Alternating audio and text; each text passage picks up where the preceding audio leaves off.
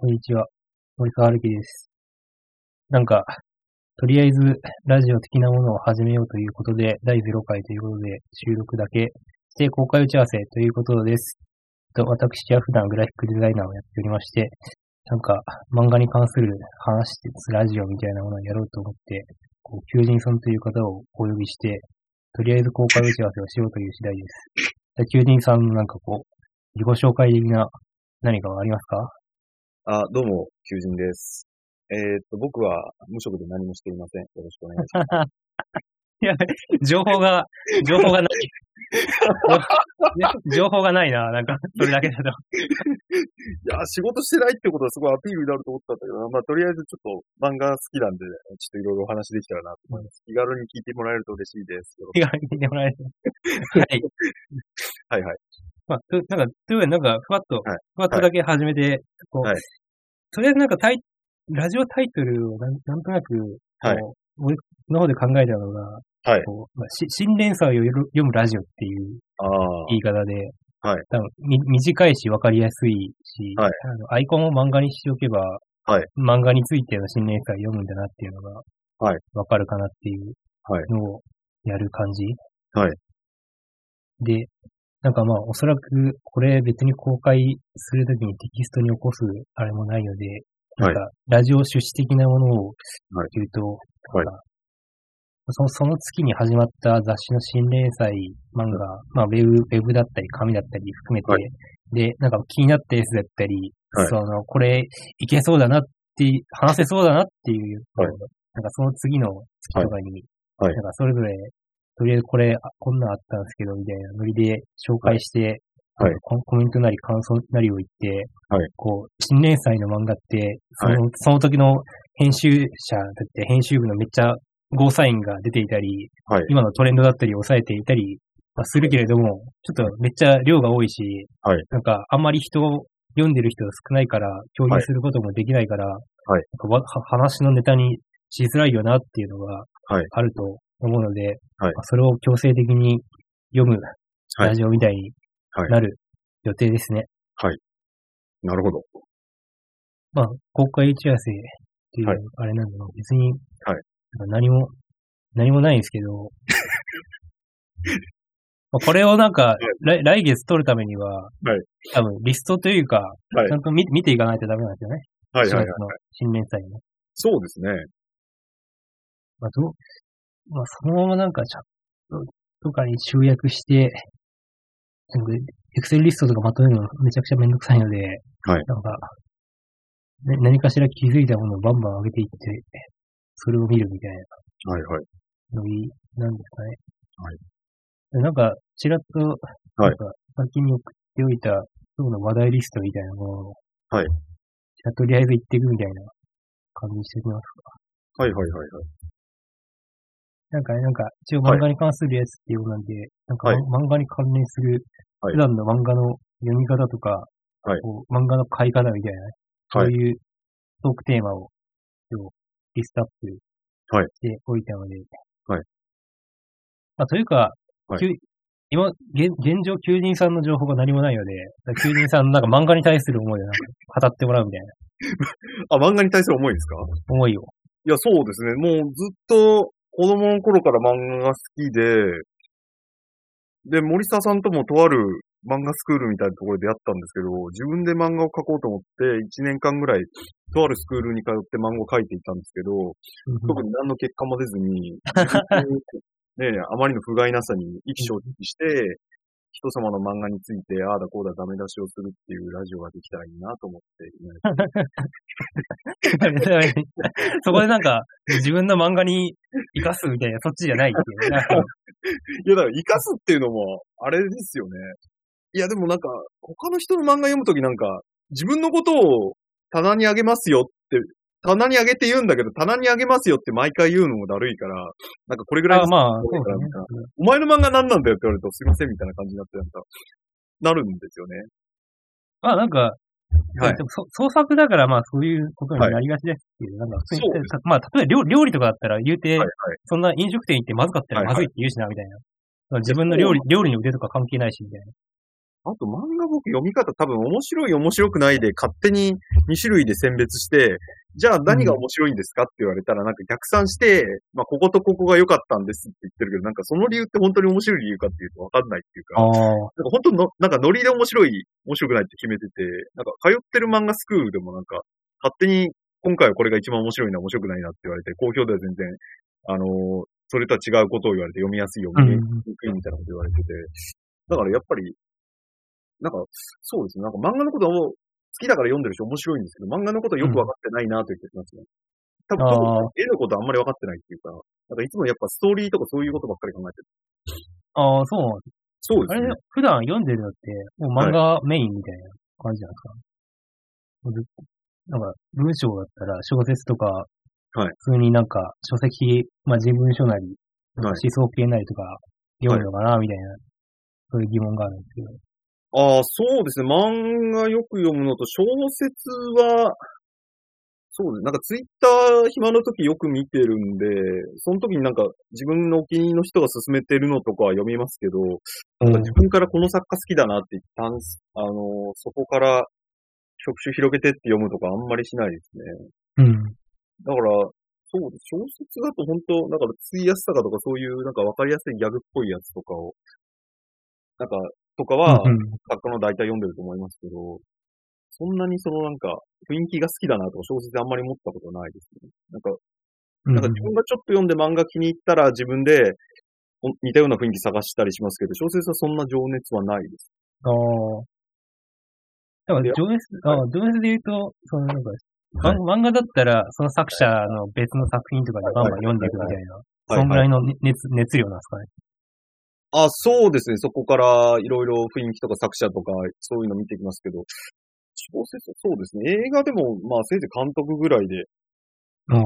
なんか撮影監督がどうとか、キャストでこのキャストが出るならとか、なんかあんまそんな熱心に見てないですね。なんか、なんか、なんか、自分の好きな人が勧めてたら見るぐらいですね。なるほど。情熱はないというか。なんかやっぱり、ああ、まあ、まあ、やっぱりこれ、漫画についての総論とかを語ろうとすると、はい。だいぶなんか、難易度が高くなるな、みたいな。そうですね。まあ、まあ、語れないよね、それ。そそれはそう何もね、何もね、なんか。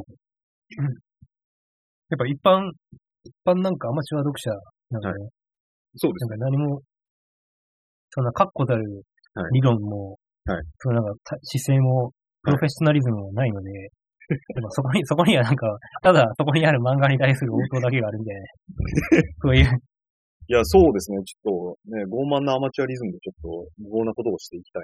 ああ、ご、ごまんかます感じで、傲慢かます感じでね。なるほどね。いや、傲慢かますっていうとなんかちょっとそうですよね。やっぱり危険な漫画家の顔が思い伝わってくるっていうか。うんやっぱ固有名詞ってね、やっぱ強いので、やっぱ、はい情報を出すときにね、こう、はいでそこをね、やっぱ制御していかないと、はいちょっと、ね、危ない人たちなのかな、みたいな。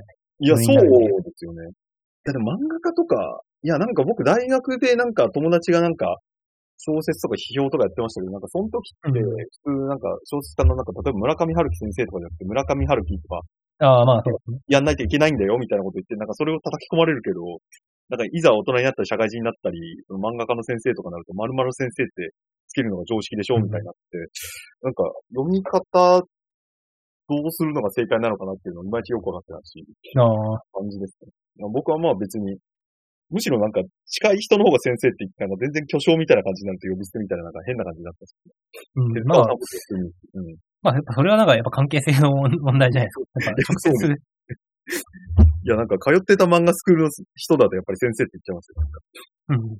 そうですよ。なんか、もう、なんか漫画家っていうよりも教師としてっていう感じになっちゃう。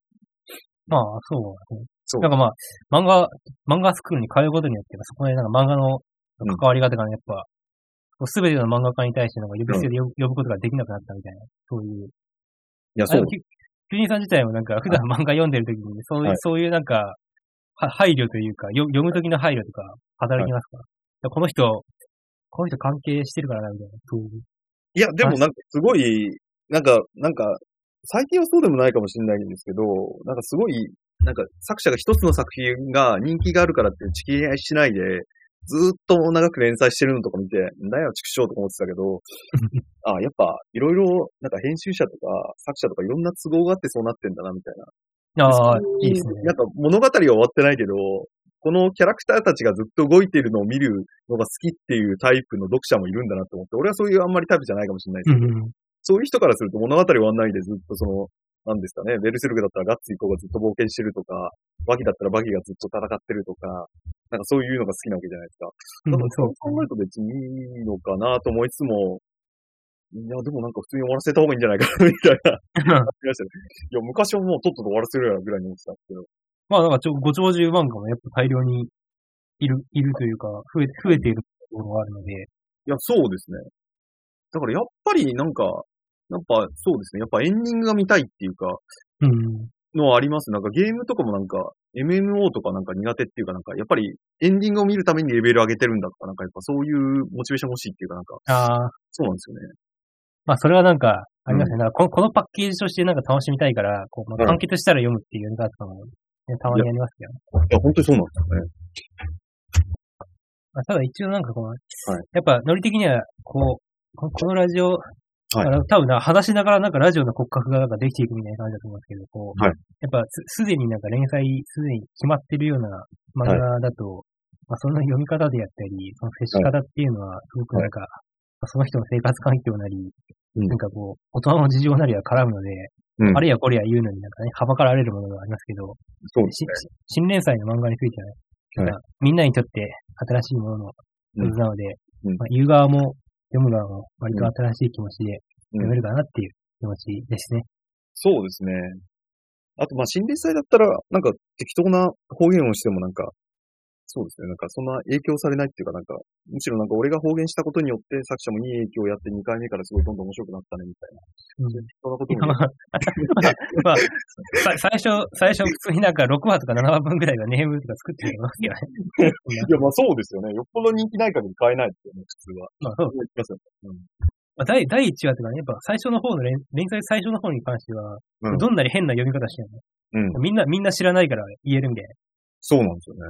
もう完結済みの作品に対して何か話すとかって、やっぱ結構難しいんですよね。だから10巻ぐらいあるだけでも、うんこの漫画ってどういう漫画ですかっていう紹介するだけで、うんなんかよ読みが試されるみたいな。うん。つまり、つまりなんか誰がどうする、うん何を得る話ですかとか、それを言おうとすると、なんかす凄まじくなんかい一般論のこう漫画紹介に近づいていくみたいな。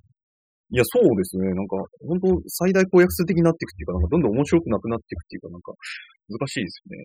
あ、ちなみにそういえばネタバレとかってどうするんでしたで、あれはい。いや、まあ別にいいんじゃないですか。なんか別に、ね、なんか、は配慮が必要なものが発生すれば、はいそのその際になんかタイムスタンプ等で何かを 入れ入れるとかね。うんいや、でも別にネネタバレ、ネタバレってそもそも、ネタバレ配慮したら、なんかまあ公開前のやつとかだったら別だと思いますけど、ね、ネタバレをなくして何かを語るのって、そもそも、か可能、可能なんですかね？いや、まあ、可能っちゃ可能ですけど、やっぱりあんま面白くないですよね。なんか、ここから先は見てのお楽しみみたいなこと言われてもなんかイラッとするじゃないですか。いや、そういうことじゃなくて、みたいな。それでもも刺さって思いますからね。そんな別に気にしなくていいですよね。そんななんか、うん。100時間かかるゲームのなんかラスボスはこれでしたとかそういうのは、まあ配慮した方がいいと思いますけど、いや、そう。読む側もなんかそんなにうん。早く終わるようなものだったら、うん。別にな、そうですね。じゃあその辺は心配なしということで。この辺は、特に、まあ、新新連載漫画なんか最初の1話2話とかをとりあえず見て、はいなんか、あれやこれや言うみたいなノリをね、そうです僕は想起してます。ああ。いや、でも俺なんか、すごいなんか、新連載始まってこんな漫画売れないだろみたいなやってもなんか全然当たんなかったりするんですよね、結構。ああ、俺なんかドラゴン桜一巻初めて出てる時に、なんだこの下手な絵はと思って絶対売れないだろうと思って。なるほど。で、いや、いや、マジでみたいな。いや、全然当たんないんですよね、その辺の漫画のあれが。まあやっぱそこの辺も含めてやっぱりなんかこう自分の読みと、はいなんかこう、多分、普段、普段漫画読んでる時って、まあさっきの面白い面白くないの話だったんですけど、別になんか、面白くなかったものとかに対して何も気気にも留めないし、そのままスルーして脳脳みそから消滅するんですけど、はい。ちゃんと読んだりとかね、はいなんか文章書いてみたりすると、うん。あ自分がそれ言ったことによってなんか、うんき傷跡というか心に残るんですよね。はいはいはいはい。これについて、なんか僕はここをなんか、もっと、もっとこうした方が良かった、いいって思いましたみたいな、うっかりツイートとかしておくとね、やっぱうんその後で、まあ、がっつり売れた、売れている場合にこう、あ、やっぱそういう普通に売れてる漫画なんだな、みたいなね、こういう気持ちに。いや、そうですね。そういう、なんていうんですかね、デジタルタトゥーっていうんですか、なんかこう消せない刻印っていうか、なんかこんな漫画誰も読まないよっつったら、意外と大ヒットとかね。うん。まあ、ヒラマンでもまあ似たようなことありましたけどね。あヒラマンって言っちゃいけない。いや、まあ、ととある漫画スクールで、とある漫画スクールで、某漫画スクールでね。某、某、某なんとか、某4文字の方がちゃんとね、やっぱ他の漫画スクールについて言うときは、はいちょ固有名を出さずに、やっぱこう、ああ。ね批判をされてらっしゃったのね。なんかそういう、まあ、あれもあれでちょっと主語でかいですよね。他の漫画スクールはダメなんだよみたいなことをおっしゃっていて、なんかちょっと熱いなと思いながら聞いてました、ね。そういうこといやまあ大大事ですよ、やっぱこう。いや、そうですね。だからその、だからスクールに来た迷える子羊たちを迷わないようにしてあげてるわけですよ。なんか、僕の言うこと聞いてればいいよみたいな。僕は間違ったこと言わないから大丈夫ですよみたいなことをうん。言うんですよね。いや、導いていく立場があるので、いや、本当にありがたいですね。ありがたいですね。ありがたいです。ちょっとダークサイドに打ちかけましたけど、そうですね。こんな感じで漫画について、あの、ていうか森下さんは、基本的には絵とか、そういうのメインで漫画を読んでる感じでしたっけ？まあ、そうですね。まあ、はいそもそも漫画、よ読むっていうか僕の、なんか、そもそも僕グラフィックデザイナーなので、そもそもデザイン作る、まあ、紙媒体の雑誌とか冊子とか作ってるんですけど、はい。その自分でデザインとか作るためには、うん。他の雑誌とか冊子とか、うん。印刷物めちゃくちゃ見ないと、うん。あの自分でデザインって作れないので、うん、うん。なんかその際の読読み方とか探し方って、本当にパラパラパラめくって、その時の、あの、こういうとところのグラフィック工夫してるなとか、うん。ここういう部分の表現は新しいとか、そういう、パッと見たビジュアルとか印象で見ていて、文字情報っていうのは、うん後からなんですね。絵的なじょ、絵絵で表している情報うん、うん、にめちゃくちゃ目が行く。うん、あの僕が職業的にやってるのって、お客さんからもらった原稿を、うん。あこの原稿のグラフィック、グラフィック、ビジュアライズするとどうなるかとか、どうやって伝えられるかみたいなところが普段から意識しているところなので、うん、うん。なので、なんか漫画を読む際にも、その見方っていうのはめちゃくちゃ影響されており、はい、はい、はい。やっぱ、まあセリフも、まあ大大事っちゃ大事ですけど、ま あ特になんか、雑誌とかで大量に漫画がある場合には、い。まあセリフ一個一個読み込んでどうこうっていう読み方とかではなくて、普通になんかパラパラめくって、なんかいいいい感じの大駒があるかどうかとか、はい、はい、はい。なんか表表情の変化だけ追っていって、はい。なんかそのよ読むっていうより、なんかはい。目線、目線の流れではい、はい、眺めていくみたいな、はい、はい。そういう読み方なので、なんかこう、基本的には、スクショできる箇所があれば、もう、OK ですみたいなね。はい、はい、はい。まあ、デデザインでもなんか一冊の本とか、まあ高い、めっちゃ高い本とか買っても、なんか何ページか参考にできるデザインあれば、それで儲けもんみたいな、そういうはい、はい。普段の、まあ、買い方とかしているので、まあビジュアビジュアル重視の読み方ですよね。はいはいはい。あなるほどな。いや、俺なんか一昨日ちょっと漫画喫茶で呪術回戦読んだんですけど、いああ、はいや、なんか呪術回戦ってめちゃめちゃセリフ多いんですけど、なんか全然セリフ読まなくても読めるんですよ。ああ、あれは、そうですね。だいや、そうなんですよ。まあそもそもよりよ読む、読むんですかね、あれは。いや、なんかいろいろ理屈あるんですけど、いや、なんか、ハンターハンターリスペクトなのはわかるんですけど、なんか、要するにハンターハンターとかって念能力の、その、マイルールでいろいろなんか縛りとかある中で、なんかうんどっちが強いかみたいな心理戦みたいな感じじゃないですか。はい呪術回戦ってなんかそんななんか縛りもなんかそんな固定化されてないし、なんか、割と後出しじゃんけんでなんか理屈もなんか適当な感じだけど、なんか、見開きとかその、決めのコマとか、うんなんか国戦とかなんかそういうのかっこいいなみたいな感じで、あこういうのがあるんだ今みたいな感じで読んでました。ああ、てかまあ、今まで、今まで読んでなかった感じじゃないですか、呪術回戦。そうですね。いや、なんか、てか、なんかどう考え、てか、なんかめちゃめちゃハンターハンターですね。俺なんか想像より、てか、ゲトウとか完全に悠々白書の潜水みたいな。ああ、まあ、そうだなと思って。いや、こんな、しかもほら、あれなんだっけ、五条悟みたいな？はい。もう、あれのなんかサスケみたいな感じじゃないですか。あの、この、なんか目のなんかバンバナ、バンダナ的なのを外して開眼するみたいな、そういうそう演そうなん演出とかも。そうなんですよ。なんか口隠すか目隠すかみたいな、ういう、サングラスかマスクかみたいな話で、あ、そうなんだみたいな。僕はちゃんと、あの、はい少年ジャンプのサブスクには、ちゃんと入っており、マジっすか？呪術回戦はちゃんと読んでますよ。ええあれは、はい。いや、ご、ご、ご峠さんじゃないはい。アクタミ、アクタミゲイさん。はいあの人、すごい絵が、絵がめっちゃうまいなって思いながら、はいはい。絵と漫画表現がうめえっていうのをはいはいあ読んでますね。なんかジャンプの、なんだろう、別にジャンプのなんか全部、全部めくるような読み方は習慣なんであんまややってないんですけど、はい普通にめくった時でも、呪術回戦は明らかに絵作りのところでめちゃくちゃ、あの、工夫がされているので、はいはい。なんか、なんか、毎し、なんか、まあ、情報を出してストーリー進めるときとかは結構文字情報多かったり、会話シーン多かったりしますけど、はい。なんか、今週はなんかバトルしてる描写のだけの回ですとかの時は、うん。やっぱりなんか、その見開きの使い方とか、うん。その、なんかしぶきとかアクションの表現って、うん。やっぱ習慣作家だから、まあ基本的に G ペンだけみたいな、なんか、うんトーンとか、そういう細かい仕上げじゃなくて、本当に、なんかキャラキャラペンと効果線だけの、うんベーシックな漫画のスキルをめちゃくちゃ高めまくった絵絵力でうんものを伝えてるみたいな。ところがあって、うんまあ、そこが好きなので、呪術改正はね、やっぱ。見てますね。はいはいはい。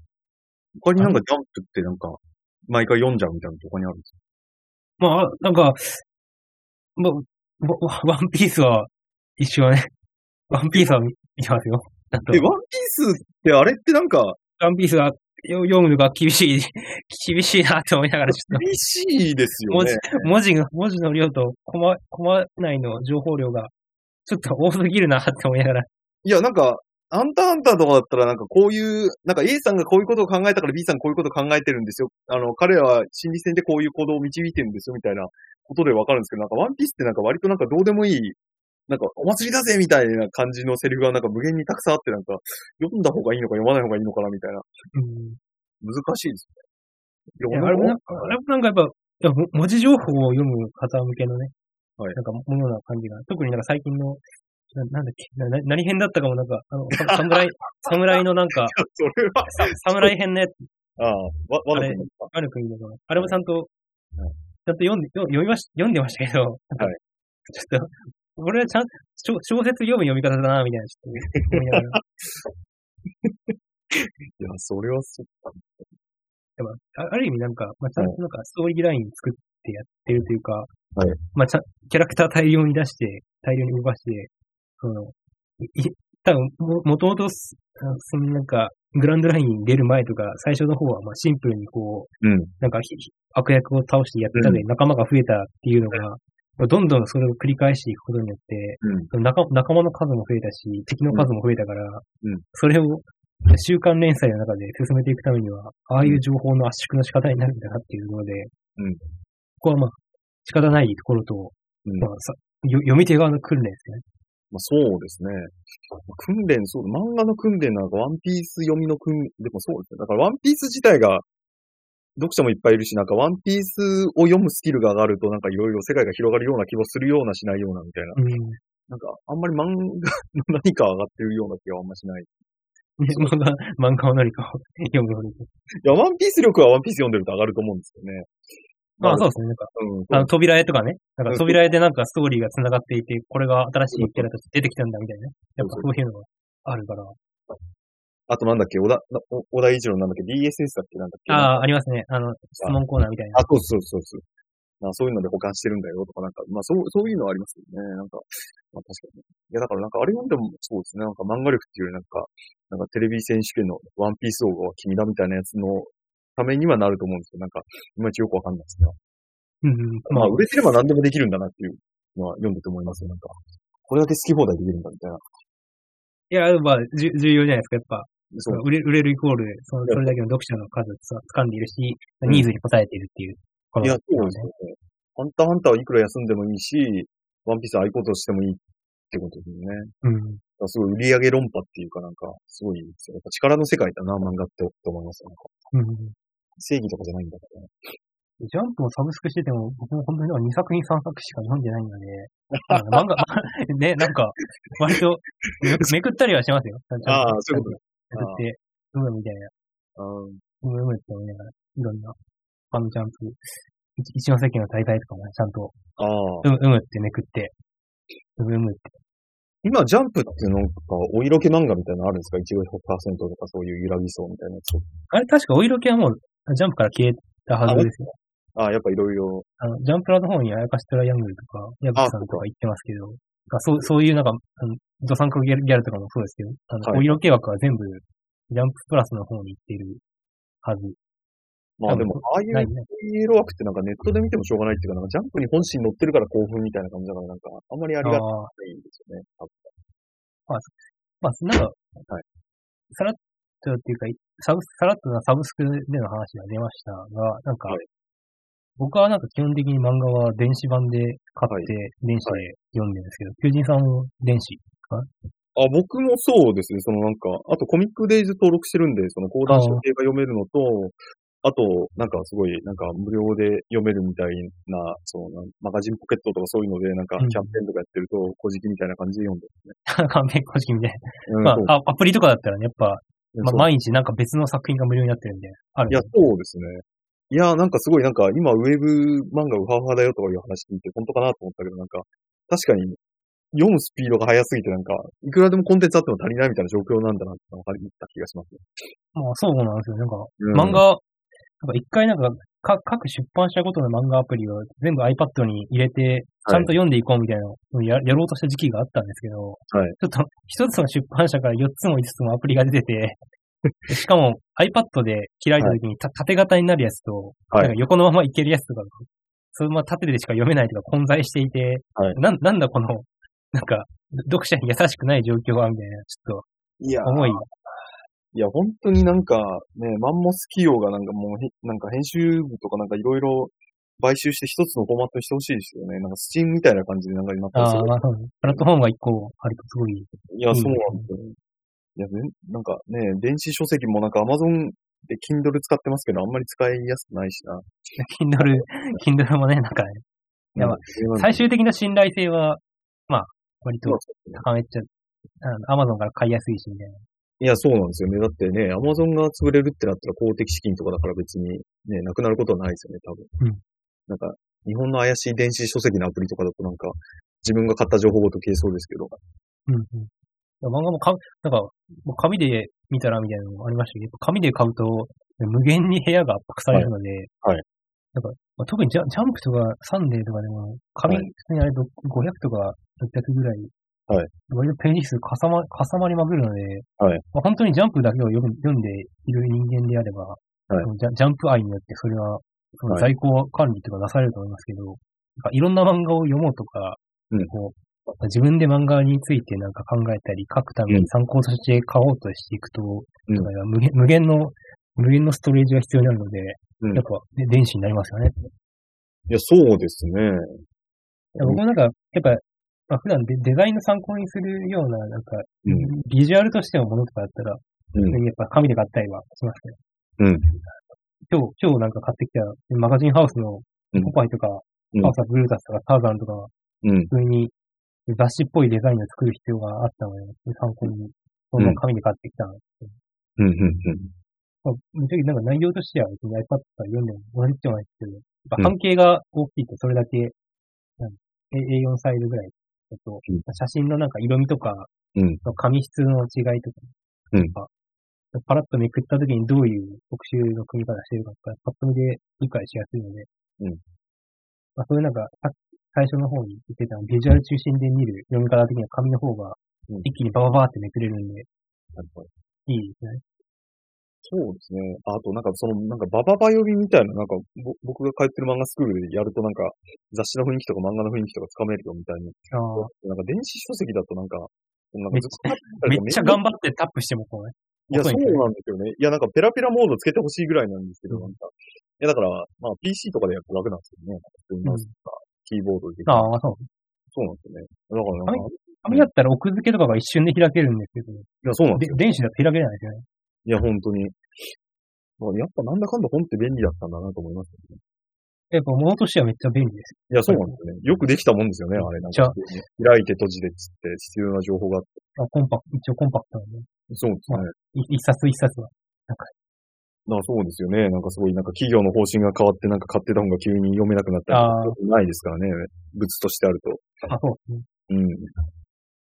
まあ、一応なんか、漫画に関係ないあれとしても、グラフィックデザイン業界のね事情としても、基本的に、まあ、広告とか出版のデザイン産業系は、どんどん市場が縮小していっていますが、はい。なんかまあ、それとは関連のない、なんか、に、ウェブで公開する用の冊子、うん。プラス印刷もするよみたいなうん。ところのグラフィックデザインで言うと、まあ普通に伸び、あの、伸びているので、うん。なんか同じグラフィックデザイナーとか、そのなんか雑誌のデザインやってますって言っても、うんなんか、その、実際に出しているものっていうのは、うん。作作ってるビジュアル的には同じでも、なんかうん出てる媒体とか、電子でしか出てない雑誌ですとか、そういったものがあったりとかしますね。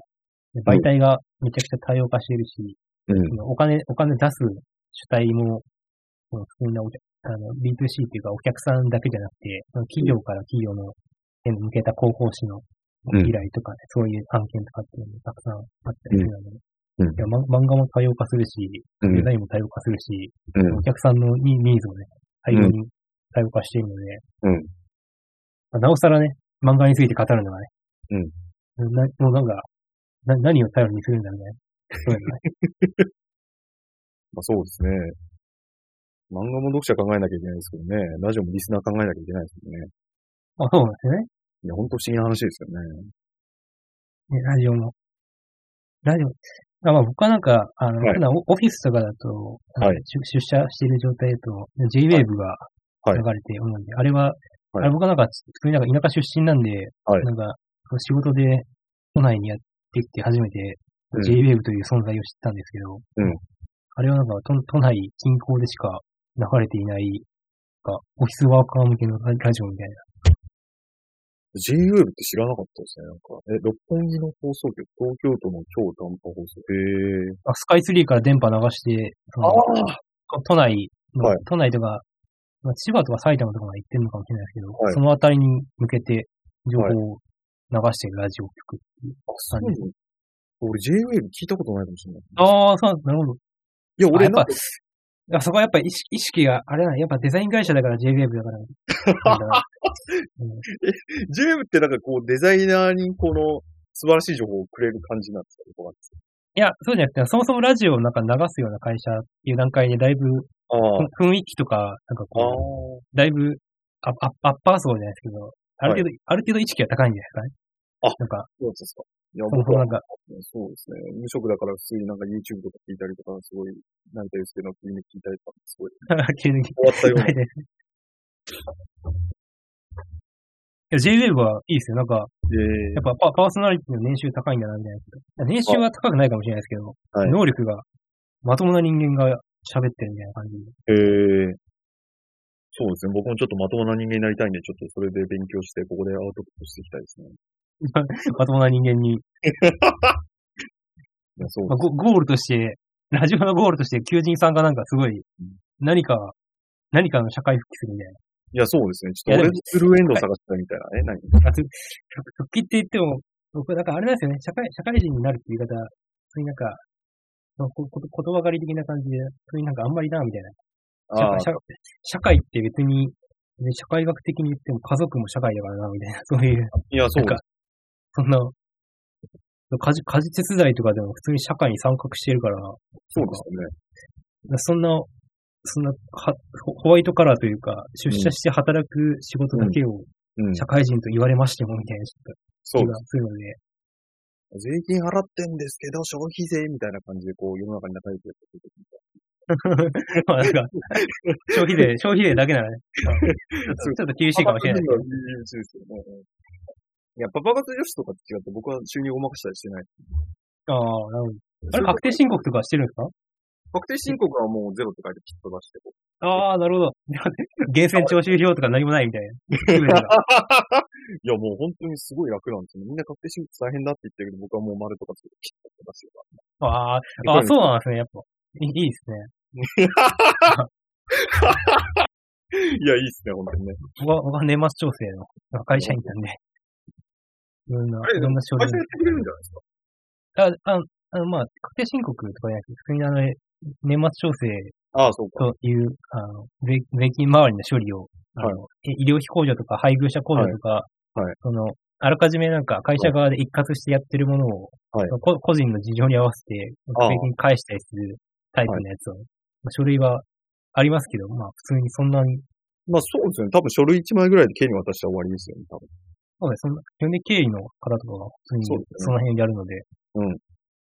で、なんか世の中はやっぱそういう、やっぱいろんなね、請求書単位で案件がちゃんと回ってたりもうん。やっぱ、いやっぱなんかこ個人一人一人はいい加減だったり、なんか乱雑だったりしても、社会全体はね、うんある程度システム化して回ってるんでね。やっぱ大人の事情っていうのがね、どんなのあるんですよね。いや、そうですね。だそうなってくると、つまらない漫画つまらないって言えなくなったり、面白い漫画面白いって言えなくなったり、いろいろ難しいですよね。乗ってる段階でもうそれはなんかもううん自分だからなみたいな。そうです。最低限、そのなんか、編集者とか編集長とかが5を出さないと乗らないですもんね。うんどんなもんでもね。ね、期待の、期待の新人みたいな。うん。まあ、4月だからまあ、新卒の方もね、入ってそうです。きやすね。なんか、電車の中もね、すごい、たくさんのね、ノノーマスクの外国人とかもね、そうですいらっしゃい。ますね。まあ俺もノーマスクですけどね、知ったことかみたいな感じ。でもそうですよ。俺も、ていうかなんかジャンプとか買ってた時ってなんか、なんかジャンプ、集英社編集部ってすごい優秀なはずなのになんでこんなすぐ打ち切りになると分かってるような新連載始めるんだろうみたいにああ、思ってたけど、まあでも、お互いに今いろんな都合があるっていうか、うんまあでもジャンプとかだと、まあとりあえず乗せてみてバトルさせて、死んだら終わりみたいな感じだからそんな気にしない。死んだら、死んだら終わりがなんかすごい。いやでもなんか新連載なんか、いつもなんか定期的に5個ぐらいやって、うん、そう、まあ大体、そうですよね。3個か4個は死ぬじゃないですか。だってそまのあ、枠的にそもそも、いや、そうそう。いないしな、みたいな。や、そうですよね。だってワンピースとか呪術回戦とかがあるんだから、そんなね、席が限られてるし。ね、難しいですよね。まあまあ、そう、そうだね。なんかまあ、まあ、か会社で例えても、こうなんか、ちょ超、超なんか第一次、第二次、第三次のめっちゃ面接がくぐり抜けたスウェーデンのうん。新卒の大量の人たちがいて、うん。やっぱその2年以内離職率とかね、3年以内離職率とかもね、すうんごい高いので、うんやっぱり、いろいろやめていくわけですが、そうですよね。漫画においてもやっぱ、その、現場に出て、うん。さあどうなるかみたいな、やっていけ、やっていけるのかいみたいな、そういう選別がそうです行われている。まあ、いろいろ理由つけて選別するけど、結局未来はわかんないし、そんな結果出したら、ね、お前面接悪かったから結果出てもダメだと言えないっていうか、結果が全てですよね。別の、別の媒体に行って帰り咲くパターンもあるし、そうですね。漫画の読み方、探し方、買い方。ああ、まあトークテーマ的な、あれで漫画雑誌の購読状況っていうのをこう、はい。出してましたけど、だからはいコミックデイズは読んでるぐらい。そうですかね。そうですね。いや、だからなんか本当、動画サービスもサブスクだけど、漫画雑誌もサブスクでなんかすごい便利な感じですね。アフターヌーマガジンとかに見て。いや、マガジン久々に見たら、本当にラブコメばっかりでびっくりしました、本当に。いや、だからすごい、ま すごいですねまあれ今、今ラブコメ祭りや、今、ラブコメ祭りとかやるぐらいの、こう、いや、そうですね。すべ、すべてのラブコメ雑誌漫画のヒロインがうん。集まるみたいな。マガジンのラブコメ率の高さが凄まじい。いや、そうですよね。だって一つの漫画でヒロイン4、5人いて何作品もあるから、マジで50人ぐらいいるんじゃないかな、みたいな。あすごいですね。僕ら作れそうですよね、あれ、ヒロインだけど。いやすごい世界だな。でしかもなんか、なんだろう、なんか山本、なんだっけ、チェイチロだっけ？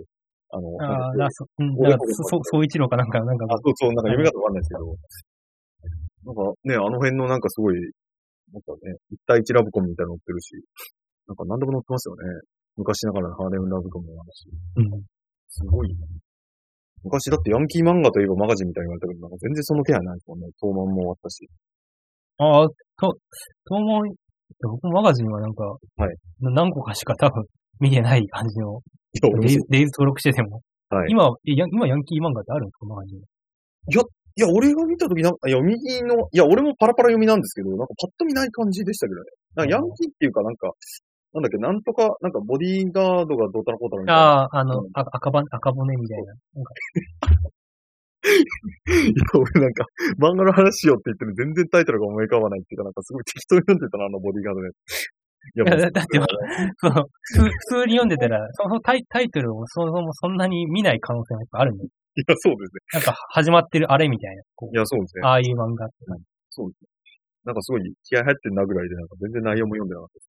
ああっぱ意識して、意識して読まないとね、脳裏から消滅するんですよね。そうなんですよね。で僕もいちゃんと意識しないとコミックデーブ購読してるってこと忘れるんでね。いや、そうですね。いやもう、てかなんかサブスク地獄みたいな世の中になってるから、もうすごいですね。サブスク はね、本当に。でネットフリックスとかね。いや、そうなんか大大量に、大量にネットフリコンテンツがうん。お放り込まれてくるけど、僕可処分時間は限定されてるから、そうですよね。見れないっていう。でそうなってくると、何が面白いか知りたい、やっぱりそういうリスナーがいるっていうか、そういう人たちの情報を発信していきたいですよね。ああ、なるほど、まあ。まあ、そう、そういう、無理やり。そう、そう、まあ、そもそも漫画、そういうなんか、意識して漫画、読む漫画を探してる段階で、だいぶ、なんか、漫画に対する熱意が凄まじいとは思いますけあ、いや、まあでもそうですよねど。。大抵やっぱジャンプだったら、ジャンプ、今まで読んでたからジャンプ読んでますみたいな。そこから、じゃあ、マガジン読んでみようかなとかは多分なんないですよ。普通の、ジャンプ読者とかだったら。そうですね。あと、多分そう、そうですよね。あとなんか、例えばなんかジャンプ読んで、なんかお気に入りの漫画は、鬼滅の刃終わったから次どうしようかなって言ったらなんだろう。ヤンジャン行ったり、スピリッツ行ったり、スペリオール行ったりとか、多分年齢層で上に上がっていくっていうか、なんかそこにマガジンに行こうとはあんまならないですよね。なのでね、会社帰るとか、またはそこでいきなりなんか LINE 漫画で漫画を読み始めましたとか、Web2 の読み始めましたみたいな、そんなにはおそらくいかないですよね。そうです。いや、でもなんか、たまになんか、なんかウェブトゥーンっていうかなんか韓国の漫画とかやると、このなんかいじめられっ子がなんかいじめっ子を逆襲した女の子に全部物があっていい、いいです韓。国でもそういうのがあるんだと。いいですよね。やっぱアジア人ってそういう漫画好きなのかなとかなんかいろいろ考えちゃいましたよね。そう東南アジア人の漫画の好みって考えちゃいました。まあまあ、あおおお隣の国とかもやっぱりね、いろんな、割といろんな、いろんななんか社会事情がね、似ているところがある。いやー、そうですよね。経済格差とか少子化とかね。すごい、受験が。受験、受験競争とかが凄まじいことに。いや、だからやっぱ受験で疲れた頭にはこういう漫画が一番いいんだな、みたいな。あ考えちゃいましたよあのそうですね。いや僕みたいな無職でなんか毎日暇な人間だけが漫画を読むわけじゃないです。本当になんか、普段、普段のやること、やることとしては、漫画を読み、切り抜き動画を見て一日終わるみたいな。そんな、そんな、そんな、そんな、なんか、高等郵便的な生活なんですか？まあでも大雑把に言うとそうですね。僕て特に別に何もしてないですね。ああ、だから無職始めた時の時は、なんかすごいなんか、いやなんか、君ならやるんじゃないかとか周りの人言ってたんですけど、あまりに無職長く続けてると、なんか、そんなことも言う 言わなくなってきて、そうなん元気そうだいや、そうなんです。なんかした方がいいんじゃないのって言われて、そうだね、みたいな感じになったら、今の状況になりました。ああ、なんか無職を続ける才能があるみたいいや、そいうですね、本当いや、国から保護されてもいいっていうか、なんかすごい、稀有な才能っていうか、そうですね、なんか俺の遺伝子を増やしていきたいですよね。俺みたいに増やしていけば日本は良くなると思います。精子バンク的な何かそういう健健康体であることをうん。なんかアアピってやっていくんで。あ昔献血、献血とかしたらいいいいんじゃないですか？ああ、献血ね。生き生きて生産してる分の、なんかああ、そうですね。エネルギーを人に分け与えるみたいそうですね。確かに。宇崎ちゃんのポスターとかね、いろいろもらえるらしいんで、ちょっと献血するのもいいかもしれない。AD がかなり結構貴重だし。な。うん。宇崎ちゃん、あれ宇崎ちゃん、何年前ですかあれは。なんか結構前な感じそそうですね。まあ、あれから H ソラアカネとかいろいろ事件が繋がってるから、まあ、が。ああ、まあ、続き感はありますけどね。まあ、それは、うんでも宇崎ちゃん自体、あれは、漫画は、あ、漫画結構じゃないですか。ああ、でも、まあれ、もう、もうまだ続いてるんですか続いてるの？宇崎ちゃんは、ちょっと、原作についてはわかんないんですけど、最初の方しか見てなかったんで、うん。やって、やっている可能性もある。その、ま漫画が続いてるか情報もあんまりわかんない。はあ。いや、でもなんか一時期アニメ化になりましたって言って、なんか話題になりましたみたいな萌え漫画ってなんか、なんか途中からなんか消息不明っていうかなんか意識から消えちゃいますよね。なんかああ、いちごマシュマロも最近、比較的最近なんか最新単行本が出ましたね。いや、いちごマシュマロは単純に救済し好きとかそういう話。なんか、まあ、いや、あれはなんか続いてるっていうかなんかね、もう本当に途切れ途切れっていうか。南家とかもね、やっぱ一応続いているんで。いや、俺なんか、すごい某漫画スクールの好評でなんか、なんか想定媒体を言わなきゃいけないみたいなので、なんか、ヤンマガって僕言ったんですけど、どうしてヤンマガなんですかって言われて、いや、南池とか乗ってるからいけるかなと思ったって言おうと思ったんですけど、さすがに 編集者とか聞いてたらやばいなと。なかなか、なかなか、こう、いや、南家とか彼岸島が載ってる雑誌じゃないですか。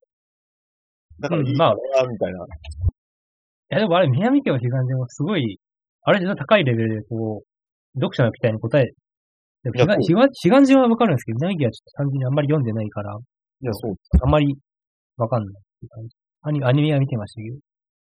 そうですね。いや、だから、だからなんか、漫画読んで単行本とかには気づかないけど、多分雑誌のアンケートととかの送る、すごいコアな南家ファンとかいて、なんかそういう、なんていうんですかね、なんかすごい地方選挙に強い政治家みたいなのいるじゃないですか。ああ、地盤、地盤が持ってるそうそう、多分地盤があるんだろうな、みたいな。なんかすごい東京からすると誰みたいな感じなんですけど、地元ではすごい人気みたいな、多分そんな感じだったんですよね。ヘビーな、ヘビーな読者を捕まえることによっていや、そうです。延命していくみたいな。確かになんか固定層を何人か毎回アンケート送ってもらえば漫画って続くんだなって考えると不思議ですよね。なんか。うんまあ、人気が出るイコールだから。に人気の探し方は単行本の売り上げとアンケートとかね、そういう目に見えるところなんで。そうですよ。そういえばなんか浦沢直樹のイベントの時に、なんか、なんかアンケート僕そんなに調子良くないんですよね、みたいに言われてすごい驚きましただから、その浦沢直樹単行本めっちゃ売れて、評価されてるけど、んそういう好きな人たちはアンケートを送る人たちじゃないらしくて、なんか、人気があるイコールアンケートがいっぱい送られてくるってまた別の話みたいなの聞いて、へーと思って見てました。あ漫画って難しいんだな、みたいな。あ、確かに内容的に、なんか、ラブコン作品とかだったら、いそのファンファンレターとしてなんかいい、はいはいはいいい意見がたくさん来るっていうのははいはい。あるかもしれない。浦沢浦沢直樹作品とかだと、そうなんです。そういうた類のアンケートを送る作品じゃないのではっていう。いや、そうなんですよ。山田とかだったらあれですけど、なんかモンスターとか、おっさんが送んないんですよね、ファンレターで。ヨハン頑張れとか。うん。いやー、だからそうですよね。だからジャンプ系もだから、女性のファンとかの方がファンレターを送る率が高いとかいうそういう話聞きますよ。ん。だから、選挙じゃないですけど、同じ一票だからそっちの方が重くなるよね、みたいああ。で、なんか自分、自分一人のなんか面白さセンサーみたいなものだとね、そういう売れるか売れないかどうかとかに関しての、はいなんか、アンテナが、ね、消滅するみたいな。そうですね。俺なんかあんま売れるか売れないかあんま気にしたことないんで、なんか、意外となんか新連載でなんか、半年後みたいな感じで売れるか売れないかダービーとかやってみたいです。で もそんな、そ、そんななんかこう、サ、サ、サバイバルというか、いやでも悪趣悪趣味でもないのか、でもまあいや、でもなんか、でもジャン、いや、なんか、前、なんか僕は聞いてないですけど、なんかジャンプの新連載見守るラジオみたいなのがあって結構人気だったらしいんですけど、で、やっぱジャンプとかってそのなんか、そのアンケート結果がそのまま掲載順じゃないですか。だからそのなんか漫画が単純に読みたいっていうよりも、あれ、この漫新連載の漫画終わりそうだなとか、なんかそういう楽しみ方をするみたいな結構一般的っぽかったですよね。ああ。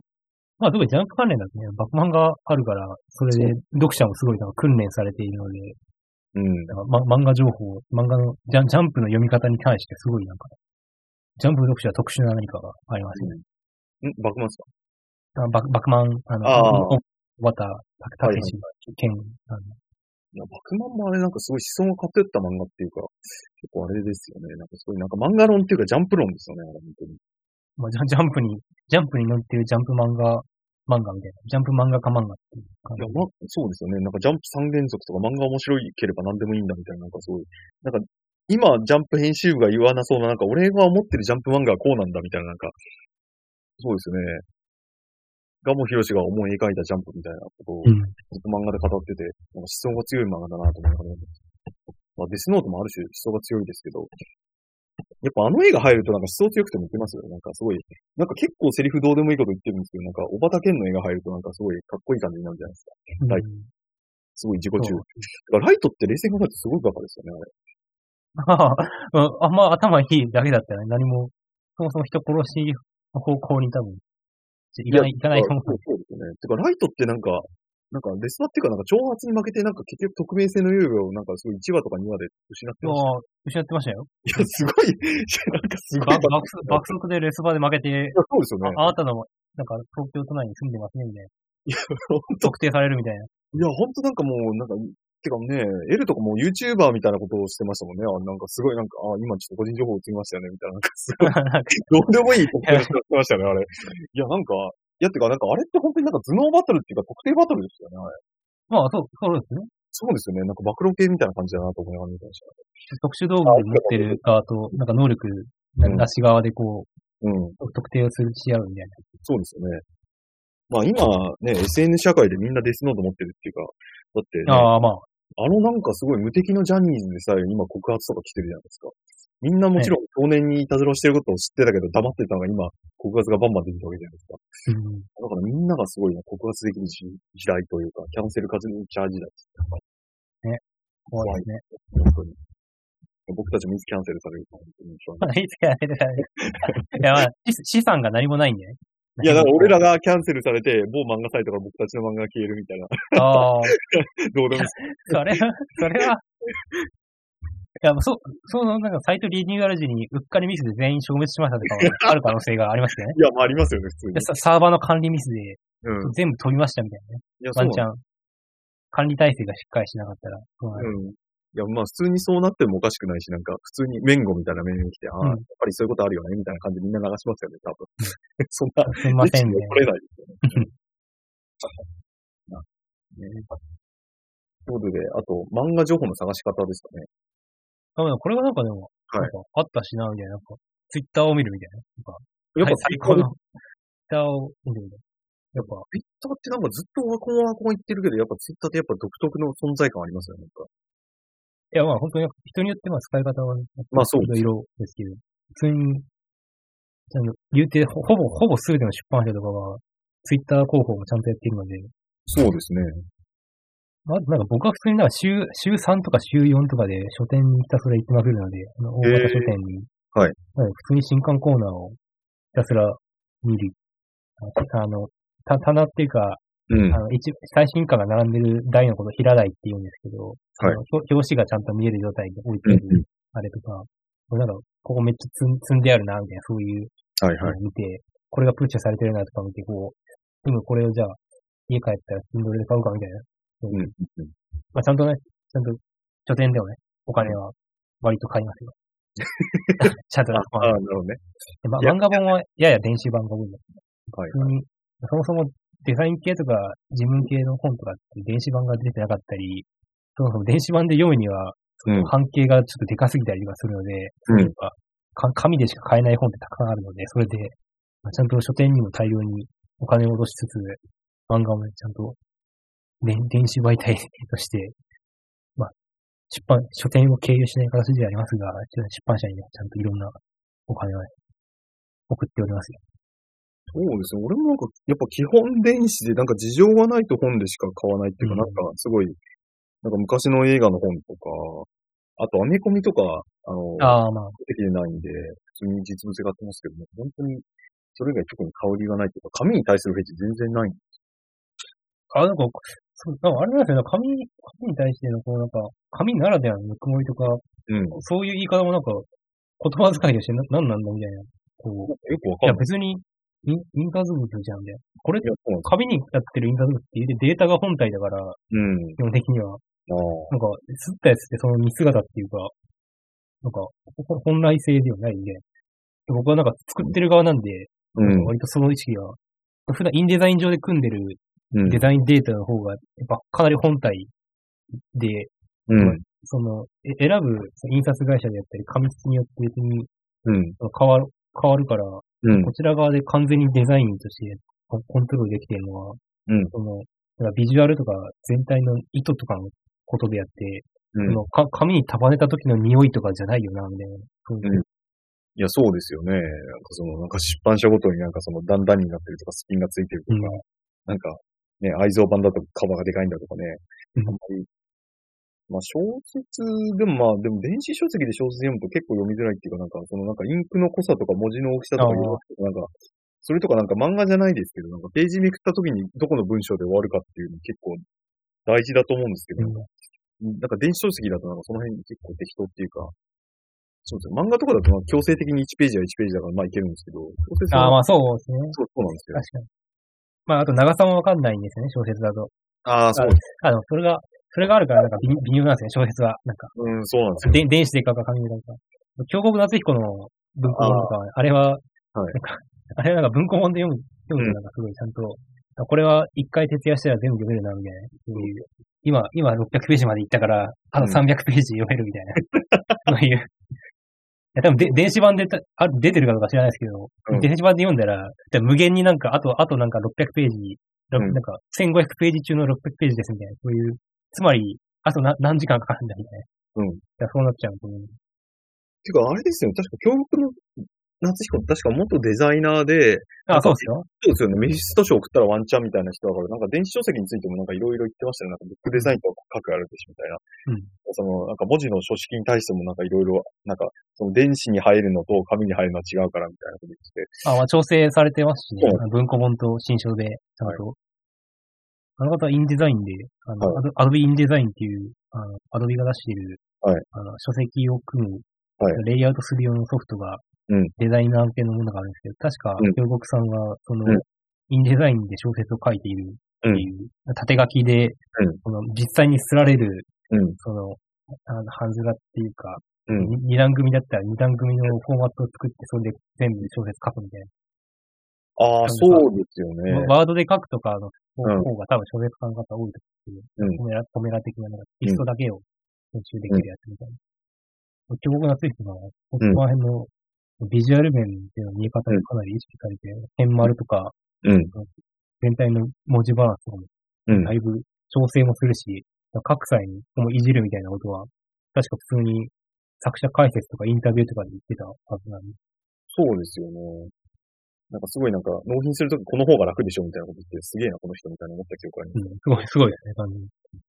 ていうかなんか、東さんとか言ってましたけど、そのなんか文章上手い人って、そのなんか漢字とひらがなの割合とか、そのなんか余白のそのなんか目の動作とかなんか漫画みたいなこと言ってて、なんか文章でもなんかそういうリズムの関係とかあるんだなっていうのがうんすごいですよね。俺なんかいまいちあんまりピンときてないんですけど、確かに文章上手い人ってなんか読みやすいんですよね、やっぱり。まあなんかそのあたりなんか、あれですね、文章、明らかになんか難解に書いてる人とかを見ると、やっぱそこすごい意識というか、わかりますよね。なんかな何回に書いて、なんかその自体の文体にも意味があったりするから難しいし、そのなんか、ある程度難解なことを言う言うと、なんか単純に噛み砕いて言うと意味がやっぱり変わってきちゃうから難解に書かざるを得ないとか、やっぱ哲学書とかそうじゃないですか。そう、まあ、まあしょうがないですよね。うんまあ、SF とかも実際に数字とかね、あの、こういう名詞とか出さないとやっぱ話進まないから、なんかそこで、なんかね、リンゴが木から落ちる的な話をしてもしょうがないっていうかなんかうん。難しいですよね、その辺は。すごいなんか、今な、何を、何の話をしていたんだっけあ、で、電子の、あ、で、電子で買う話みたいなあすごい話。でしたね。そういや、普通になんか、あどどう着地してどう終わるんだろうみたいな気持ちになって、すごいなんか不思議な。あ、こういう、こういう名詞がたくさん出てきたから、うん。いいのかなみたいな。そういう、こういうノリみたいそうですね。いやー、でも、京極夏彦のラジオすごい好きだったんですよね。な。あれ、ラジオとかやってたんですか？あ、京極夏彦と平山夢明が、なんかラジオやってて、へえ、ずっと聞いてたんですよ。そんなものが。あ、そうなんですか。京極夏彦なんかずっとなんか、あの革手袋状態しか知らなかったから、うん。どう、どういう風に話す人かっていうのは、普通に最近なんかイベントのうん相談動画とか見るまで、普通に知らなかったんで、うんそのラジオとかやってたんですね。なんかめちゃめちゃ冷たい感じなんですけど、なんかこの、なんていうんですかね、なんかこのユーモアがある感じっていうか、面白いですね、やっぱり。いいですな。いや、本当に。ああいうのができたらいいなと思ってあ、じゃあ、求人さんも京極さんみたいな。た。いや、俺が京極さん無理っていうか、俺は、あ平山夢明さんっていう人がなんかもう頭のおかしいことを言いまくって、京極夏彦さんが突っ込んだり突っ込まなかったり放置したりするみたいな感じなんですけど、うんそうですね、難しいですよね、ああいうのはね。まあ、あれも、なんかたまに失敗してたりとかしてました。やっぱりちゃんと段取りつかないと面白くなる可能性はあるんですけど、なんか、どこにも着地しないで空中分解することもたくさんあるんだなと聞きながら思いましたうん、はい。そうなんですよね。まあ、そんな感じで、な何かをい、ろいろ話したけど、結局いいろいろか話したけど、言うてなんか、第 第0回だから何もないみたいな。別になんか、何もよ用意してないしな、みたいな。そし話す漫画の内容についてね。そうですね。で言うて、し最近見た新連載漫画とかだと4月分だから、はいそれは5月にやるのでは、みたいな。普通に。いやでも、なんか、一瞬なんかこの、これをやろうと思った瞬間に、こう、新年祭情報とかをちょっと調べようとしたら、なんか、ちゃんと、毎月多分、普通になんか10本20本は普通に、ちょっと調べただけでも多分やってるんですよね。いろんな、いろんなとこ見たら。はいはい。なので、なんかネタには、多分、困らないはず、そうですね。あと、ちゃんと、ちゃんとやっていくと、ちゃん、なんか、その出版社ごとのスケジュールも多分、把握できる。はい。そう。あ秋、秋が多いんですかねあれは、大大抵、少少年誌系とかだと。あんま、あんまり意識しなかったんでわかんないですけど。はいはい。なんか、新年祭祭りやる季節みたいな。新年祭やる季節。ええこれなんか決算とかいろいろあるんですかねあんまり。多分そういう、はいはい。編集会議の都合とかも多分、あ、なるほなんか、ど、どの時期に始まるかとか、なんかやっぱ、その内部事情によって、ど。はいはいはい。いろいろな違いが。やっなぱりなんか、いや、いや、いいか。なんですか？でしょいや、ゲス、ゲストとかを頑張って呼んだ方が話しやすいのかなって一瞬あったんですけど、ああ、でもなんか、そうですよね。ゲストの人にどういう感じなんですかって言われて、うん、みたいな。うん、みたいな。ちょっとな、みたいな。いや、普通に、ああ、でもどうなんだろうな。いや、なんか、竹内さんとか行って、なんか、そう、どんな感じなんですかって聞かれて、なんか僕ら二人答えるとか、なんか、それぐらいでいいと思うんですよね。いや、でもなんか、うん竹内さんになんて説明したらいいかな。そうだからそうなんですよね。なんか、ど、どういう、うん。あれ、あれとしてやっていくかみたいな。いや、なんか、普通に、単にやる、やる側と、やる側のメリットとしてあ、単純になんかこう、知知識とか情報とかスキル的にはね、はい。あの上が上がるっていう、そういう、そういうのがありますけど。金銭的には別になんか、下がっていくっていう、なんか、消費していく感じなんで、いや、そうですよね。だからここの雑誌で新年祭やってるから、これ買、これとりあえず買うみたいな。うん。それで削られていくみたいな。そうですよね。いや、でもそうですね。アニメブロガーとかやっぱクールごとであれですけど、とか新年祭だと、そっか、毎月とか、まあ、どっかしら始まってるからできるのか、そうですね。まあでもさ、アニメだったら、そうクールごとに、まあ、ほぼなんか自動的にというか、うん。自動的になんか、これ見るか見ないかになると思うんですけど、新年祭だとちょっと、そこのまず取りまとめというか、うん。ある種のこう、リストアップ作業がね、そうですね。は話す際とかに見る際に必要なんで、なんかこう、その段階でなんかトークが始まってるみたいな。そうですね。いや、まあでも、まあリスト化するとなんかマジで、本当によくわかんない漫画とかのところなんかまあ、みなんとなく自分がアンテナ張っててなんか連載して、新連載始まってこれ熱いんだよねぐらいでいいと思うんですよ。まあそうですね、なんか、そうですね。本当に網羅しようとしてたじゃないちょっとねうん。単純に、なんか、な謎の一般論で紹介するだけになっちゃうんで、ちょっと、いや、そう。ちょっとよくわかんないんですけど、この、なんか始まってましたみたいな、ちょっと、だいぶ厳しい感じが。最、そうですね。え、ちなみになんかジャンププラスのなんかシバタリアンとかって読みました？読んでないですか？え、なんか、はいな、なんか、はじ、あれ、ちょ、一瞬ちょっと画面を、あー、よ、ただ1話だけ見たのか。ああ。そうですね。この辺とか面白いなと思ったんですけど、まあ、あまあでもどこか、いや、なんか、あ、そう、これも4月か。ちゃんと4月が始まる。なんかやっぱジャンプっぽい漫画なのかなと思ったけど、なんかやっぱジャンプラスって言ってなんかこれだけネットで作家が投稿するとなんかいろんなタイプがあっていいな、みたいな。うん。面白かったですよね、これ普通に。へえ、まあ面白かったって言っても、でもやっぱそうですよね。なんか、第1話でなんか、いろいろ喋るってなるとなんか、こんな展開になるんじゃないかとかなんか適当なことを言うっていうか。いやーでも重、やっぱ重要っすよ。いや、でもどうなんだろう。なんかラブコメとかだったらこいつとこいつくっつくだろうみたいななんかさ、ありますけどなんか、今 がどうなんだろうなみたいいや、影響関係とかについて話すんじゃないですか。な。あ、影響か。あなんか最近うんこういう漫画がトレンドに上がってるからなんか編集者もこういう二番煎じみたいなの多いかなみたいな。そうね。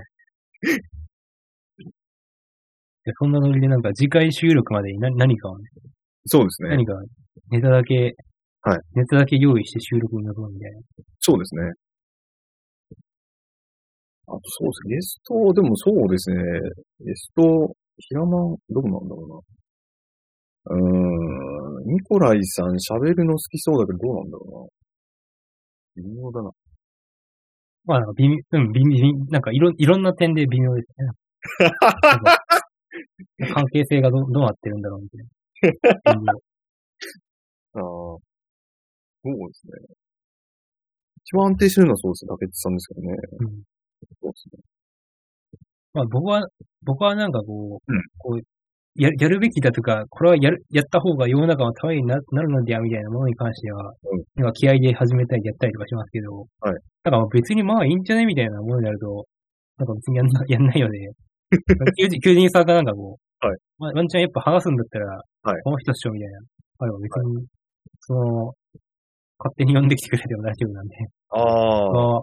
まあ、これは求人求人さんのサクセスストーリーみたいなね、ラジオとして。いや、そうですね。いや、なんか俺、そうなんですよ。なんか、なんか自分で、なんか、そうなんですよね。俺なんか就活とかでもなんか、この会社入りたいですっていうの嫌だっていうか、なんか漫画とかでも、こういう人に読んでほしいですっていうの苦手っていうか、なんか、なんか、何がやりたいですかって言うと困るっていうかさ。まあまあ、その辺もね、あれですけど。そうですね。で、森下さんってちなみにそのなんか、キラマン以外でなんか、なんかこいつ漫画詳しいんやでとかの、そういうのはいるんですかね？なんか友達とかで。まあ、い。いやー、そその、知り合いとか友達レベルだと漫画を、あ、でも、うん、そんな、ま、漫画読み的な感じで漫画読んでる人いないうん。ので、あーん。単単発でこの漫画響いたみたいな、そういう話し方とか、はいはい。するはい人,、人がいるぐらいだな。はいはいはい。そのなんかそもそも雑誌とか意識して漫画読んでないタイプの感じ。単行本だけに。まあ普通そうですよね。そう、普通、普通、普通の、はい通常の人類の感じ。そうですよね。いや、なんか僕が見るやつだとなんか、特定の漫画とかの座談会みたいな感じなんですけど、でも、そうです。うーん。そうですよね。寄生獣座談会しますみたいな感じで。でも、それも変な感じですな。そうですね。なんかな、なんというかまあ、うん。ね、なんか、まあ、すべてがカッコ仮なんでね。いけるんじゃないですか。いけるんじゃないですかね。いや、そうですね。まあ、とりあえず僕のトゥルーエンドと、なんか森沢さんがこう、ぐんぐん世界を良くしていくと。はい。世界が世界が良くなって、出版、出版業界が潤ったらいいなっていうあの、気持ちがね。あ、出版業界を盛り上げていこうっていう。そう、そう、そうでもないような気がしますよ。いや、まあね、僕たちがこう、新連載を宣伝すると、もしかしたら出版社が潤うかもしれまあそう、でも、ない。うん。まあそう、だから取り上げた作品をね、ちゃんと、なんかノートとかで、リンクとかを貼って、はい。いって、ちゃんと、P、PV をなんかその、そのリンク先の PV がちょっとだけ上がるみたいはいはいはい。な可能性がある。そうですね。世界、世界になんかこう、うん世界のクリック数がちょっと増えたみたいな。そうですね。いいじゃないですかね。はい。やっぱそういううん、熱量があるってそういうことなんで、やっぱ行動量があるっていうことが大事なんで。あとそうですね、なんか森沢さんの漫画の打ち合わせを公開でやるとか、そういうのも面白い。僕の漫画の打ち合わせ、いや、ここもうちょっとヒロインいるんだよね、みたいな感じで、こうコメント欄とかで、ちょっともうちょっとおっぱい大きくしてもいいよ、みたいなこと言って、なるほどね、リスナーにとって何の駅にもならないんで。なんか、な。ああ、でもなんかたまになんか、作業とかやってるけど、あれ、でもどうなんですかね？あれ、その絵描き同士がなんとなくやってんのか、それとも、やっぱ、絵のファンの人とかが、その作業配信を見たいみたいな感じでやってるんですかねいや、人によるんじゃあれ。ないですかね。単純になんか一人でずっと家作業だから、はいはい。その配信でコミュニケーションをすることによって、なんかはい。一日のリズムを作りたいっていう場合もはい。ありますし、はい。スペースとかだったら、はい。単純になんか、絵描き同士の会話の場だけで、うん、うん。いろんな、いろんなもの。うん、うん、うん。なるほど。僕はなんかグラフィックデザイナーとして森沢春として来てるんでね。やっぱそこはね。人格が、人格がちょっと分裂してるんで。はいはいこっちのキャラなんでね。え、てか森沢さんのそのなんか、最終目標は出版業界を良くしつつ、グラフィックデザイナーとしても仕事が年収アップして漫画もなんかお金になるみたいな？いや、グラフィックデザイナーとして年収を上げるっていうには、僕の、僕個人の年収が上がりたいな、みたいな。ああと、そうそうですよね。まあ、スキルアップ系ですよね。うん。デデザイナーとしてなくても大丈夫だね。ああ、ちょっと金銭がね、ああ、総合的にプラスすると、OK みたい方向的に、そうそう。な。うん。まあ、それだったらそうですね。やっぱ金持ちの人と結婚するとか。ああ、それはなんか生活が犠牲になる可能性がね、だいぶ。ありますよね。犠牲ってなんですかああ、そういうなんか金持ちマダムと結婚すると大変みたいな。うん。そう、そうなの。多分、多分そう。なんか、だからそこはなんかやっぱ、ゴゴール設定の持ち方とか、その理想の状態の決め方ってやつを、人によってね、やっぱ、まあ、解像度の高さ低さって変わるし、状況によっても変わるので、はいはい。本当に金が欲しいっていう、それそれだけだったら銀行強盗でやるとかやるとかね、そういうのありあると思いますが、まあ、銀それ行は、まあ、まあ、そうですよね。一だいぶ瞬難しいですかもしれないですけどね。特特殊詐欺とかね、そういう。詐欺とかね。あの、海賊団になるとかね。そうですね。うん。まあ、あくまでなんかね、いろんな、いろんな過去の何かのつながりの中で、うん何かをより良くしようとするうん。動きなので、うんそこは、ね、少しずつ何かをね、見つけていく物語になっていくんじゃないですかね。いい感じですね。こんな、こんな感じですか？こんな感じじゃないですかね。はい。まあ、大体今決まってないっていうことが話せてよかったですよね、やっぱりね。まあ、第0回そうですね。なので。はい。はい。これ、あれか。僕は、へ僕は編集してちゃんとタイムスタンプつけないといけないのかな。てか、いや、ゼロ回はそんな。いや、まあでもそうですね。もういいか。うん。そっち出しでいこうかな。そうですそのでまだなんか、音声ファイルをどの編集ソフトで、こう、編集したらいいのかもちょっとわかんないので、はいまあちょっと調べながらやるみたいな。はい。これでは僕のな何かのスキルがアップしていくみたいな。そういう。あなるほどね。そっちか。うん。うん僕のスキルがアップする求人さんがなんか、はいタ。タレントが開花するみたいな。才能が開花する。そういう、そういうラジオみたいな。いや、そうですね。本当にやっぱ、見せ物としてやっぱり、今まで国にお世話になってきた恩返しをしたい。うん。国民を笑顔にしたい。ああ、いいですね。その笑顔にして。最終、最終、最終目標が、それで、みんな笑顔ね。みんなを笑顔にね。いいかもしれない。じゃあ、それでは、そんな感じで。第0回、こちらで、はい。へ閉幕でございます。ありがとうございました。ありがとうございました。